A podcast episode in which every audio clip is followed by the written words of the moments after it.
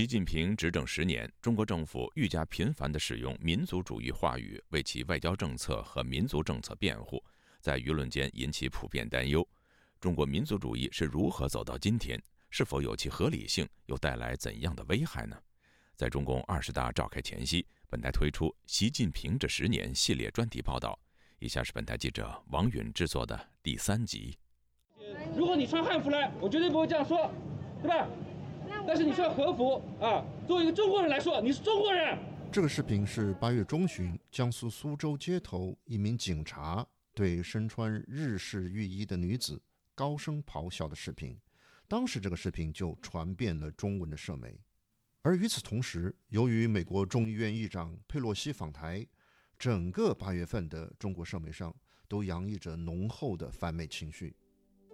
随着民族主义话题在中国舆论场的不断凸显，外界对中国民族主义走向的担忧也显而易见。民族主义本质上解决的是“我是谁”的问题，一般是指一个民族追求自身独立、自由和发展的意识形态。民族主义可以是开放、包容和兼收并蓄的，但也可能在利益的驱使下。被导向狭隘、专断而变得危险。香港浸会大学国际政治部主任高静文教授观察到：“在我看来，今天的中国向更加民主、开放和包容的民族主义、爱国主义敞开的窗口正在收窄。现在占主导的是更加具有攻击性的民族主义，是他们占据着媒体。”在习近平执政的这十年中，中国民族主义似乎越来越展现出其狭隘极端的一面。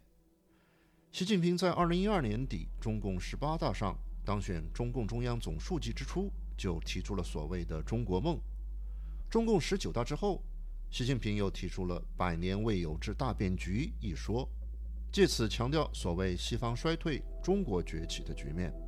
到二零二一年初。习近平又把变局的提法具体化为东升西降，与这种饱含零和思想的民族主义表述相一致。中国政府常常展现出咄咄逼人的战狼外交，也因此时常被其他国家诟病。澳门大学荣休教授郝志东的看法是：这中国发展了以后，要想就是。当世界领袖，而且你自己说的嘛，所谓东升西降嘛，对不对？是不是所谓太平洋之大可以容下中美两国？什么意思呢？就是说你要一起统治，统治太平洋嘛，对不对？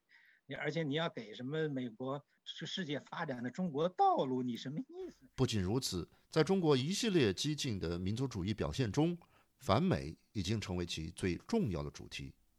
从新疆问题到新冠疫情，再到台湾问题。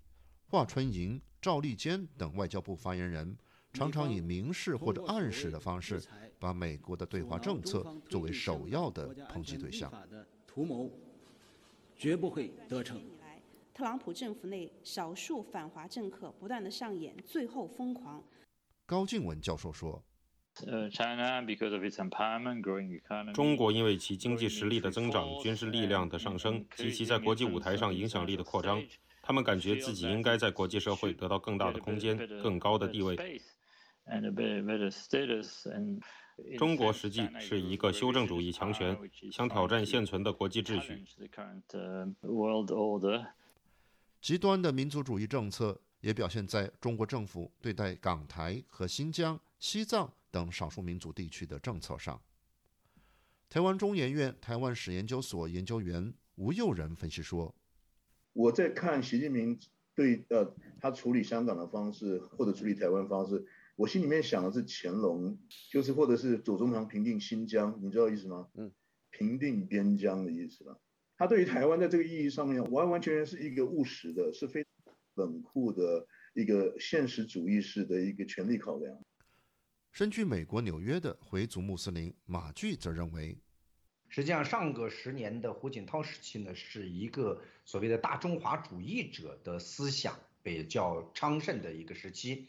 那么到了习近平时代呢，可以说呢，他把它收窄到了只是以汉文化为主的民族主义，事实上是一种汉文化的强行的大沙文主义的这种推行。习近平治下不断强化的民族主义政策与中国共产党自身的民族主义属性脱不开关系。中国现代民族主义滥觞于晚清时期中国与外部世界的冲突中。从1840年鸦片战争开始，中国有上百年的时间持续遭受西方列强的侵略，“百年屈辱”“救亡图存”等关键词因此写入了中国民族主义的基因。中国民族主义起过积极的作用，靠着民族主义的动员和外界的帮助，中国曾先后战胜了日本等帝国主义国家的侵略。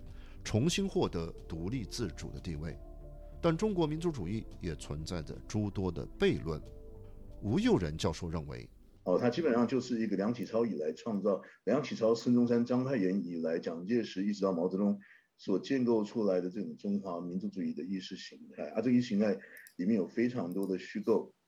中国官方习惯以他们叙述的历史来认定中华民族，强调这种历史的客观性，并常常以这种历史。来论证其对港台疆藏的政策，但吴佑仁教授认为，对民族的认定同样应重视主观性，即公民的意愿。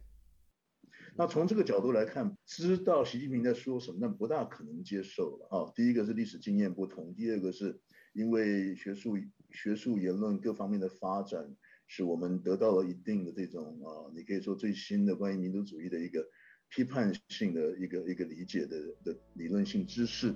一九八九年六四屠杀之后，中共政权面临合法性及意识形态的严重危机，从马列主义转而拥抱民族主义，试图以此凝聚民心，并形成一股反西方的力量。